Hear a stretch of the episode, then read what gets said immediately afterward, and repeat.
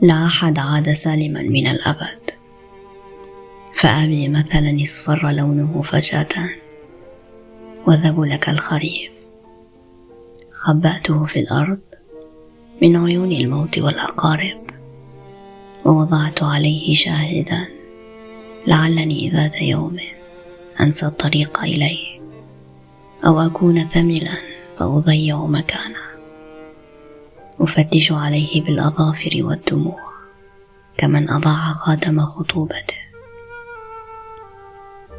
الموت الذين ندسهم في التراب لماذا لا يصبحون أشجارا عشاشا لأرواحنا العالقة بأصواتهم؟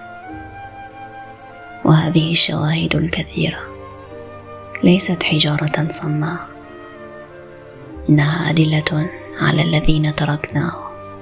عالقين في المنتصف. أقفلنا باب النسيان على حسرتهم ومضينا. لا أحد عاد سالما من الأبد. أمي استسلمت لنومها بعد الظهيرة. أيقظتها أختي الصغيرة كثيرا. لكن يدها الحانية كعش كانت تسقط في كل مرة. يدها التي خرجت بيضاء من قهرنا. حتى الأنثى الوحيدة التي قالت لي أحبك للأبد.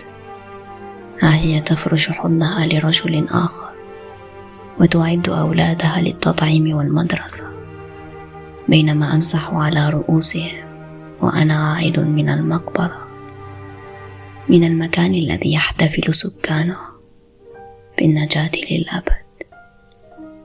هذا الأبد الخدعة